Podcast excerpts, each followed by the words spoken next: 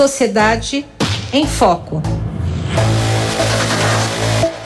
José Luiz Portela, bom dia, bom início de semana para você, tudo bem? Tudo bem, um bom dia para você, Roxane, um bom dia aos ouvintes da Rádio USP. Portela, vamos ao tema do Sociedade em Foco, que é sempre de olho nas políticas públicas, mas eu quero fazer um contexto anterior à questão que eu vou te colocar, Portela, que é o seguinte: a semana passada foi uma semana importante né, pela passagem do presidente Lula é, na Assembleia Geral das Nações Unidas, fez discurso, teve impacto, depois se reuniu com Biden, acabou tendo um encontro tão aguardado com Zelensky, não é, presidente da Ucrânia.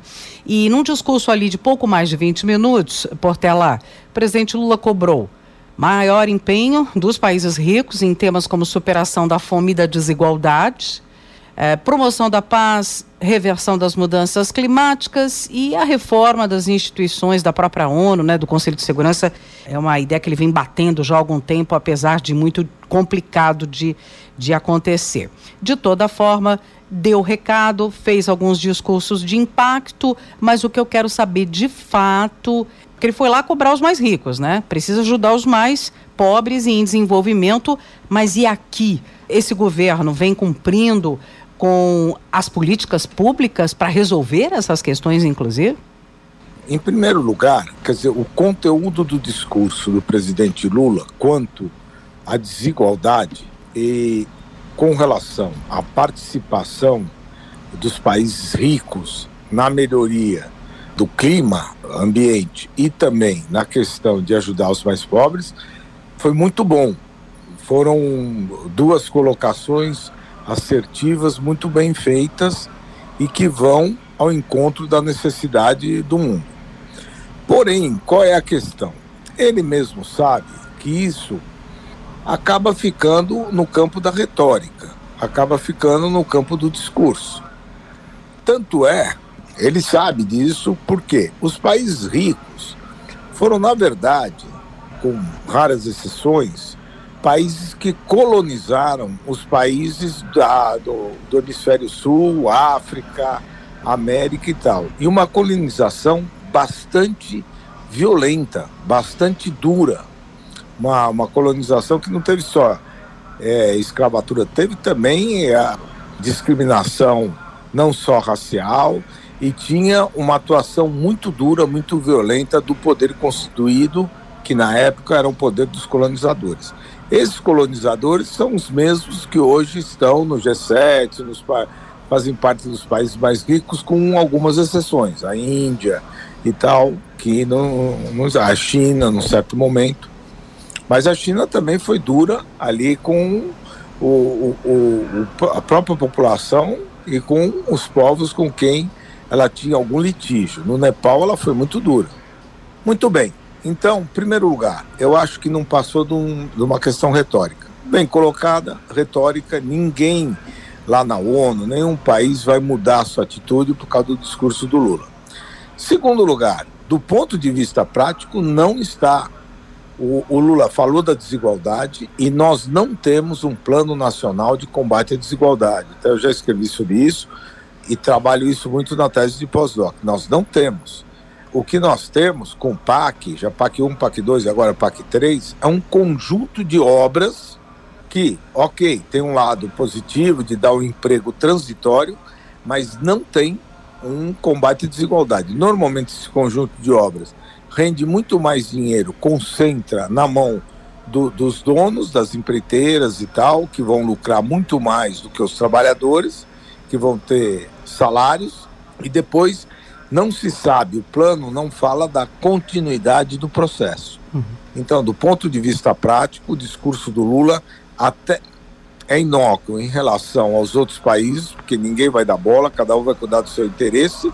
E do ponto de vista do Brasil, ele mostra uma deficiência de aqui não ter um plano de combate à desigualdade que vai além de você fazer obras e você teria que ter um processo em que você reduz essa desigualdade. E não é só a questão, muita gente fala, ah, cobra dos mais ricos. Tem que aumentar o imposto de renda do Brasil aqui é baixo para o pessoal muito rico. Uhum. Tem a questão dos dividendos, tem a questão do juros sobre capital próprio, mas não é só isso. são outras coisas. O sistema brasileiro provoca desigualdade. Uhum. Bom, mas eu vou mais além. Aí, como eu disse, é, depois do discurso ali na Assembleia Geral, ele teve encontros bilaterais, não é? E aqui eu quero é, falar sobre a, o encontro Lula-Biden. Eles acabaram deixando de lado as divergências, enfim, mas acabaram lançando um manifesto pró-trabalhador, né? Tem agenda bilateral comum em alguns pontos e o que eles disseram, bem resumidamente, que é um avanço global da precarização do trabalho e que eles têm um compromisso de assegurar alguns direitos trabalhistas. Então, mais uma vez, ele queria levar até um, uma política mais determinada, negociação para essas empresas e os trabalhadores de aplicativos, mas ainda não se chegou a um consenso. Quer dizer, o governo também, aí volta, vai lá e fala bonito lá fora, mas e aqui dentro? Como é que está caminhando essa, essa questão? E política pública nessa área do trabalho, Portela? Então, aí eu vou te dizer, o motor disso foi o Biden porque ele está mal com os trabalhadores americanos, uhum. principalmente por conta da política de imigração. Então, o trabalhador americano médio, em muitos eh, lugares dos Estados Unidos, está com Trump, apesar de tudo que o Trump fez. E porque eles relacionam a perda de emprego e perda de renda a chegada dos imigrantes. Muitas vezes isso não é correto em alguns lugares, mas em outros é. De toda forma, é o que eles pensam. Então o Biden estava precisando fazer um gesto para os trabalhadores americanos. E o que ele fez também foi retórico, foi só uma jogada de marketing, uma jogada de propaganda, porque ali não tem nada, ele não tem nenhum compromisso com uma lei, com um ato, em introduzir um plano, um programa. Ele está falando que vai ter o cuidado, vai ter atenção, mas isso é uma intenção também. Quem que vai dizer que não vai ter cuidado com os trabalhadores precarizados? Agora, qual é o ato, desde o começo do, do governo do Biden, que ele fez concreto para tirar o pessoal da precarização? Não sei. Uhum. E no caso do presidente Lula, também.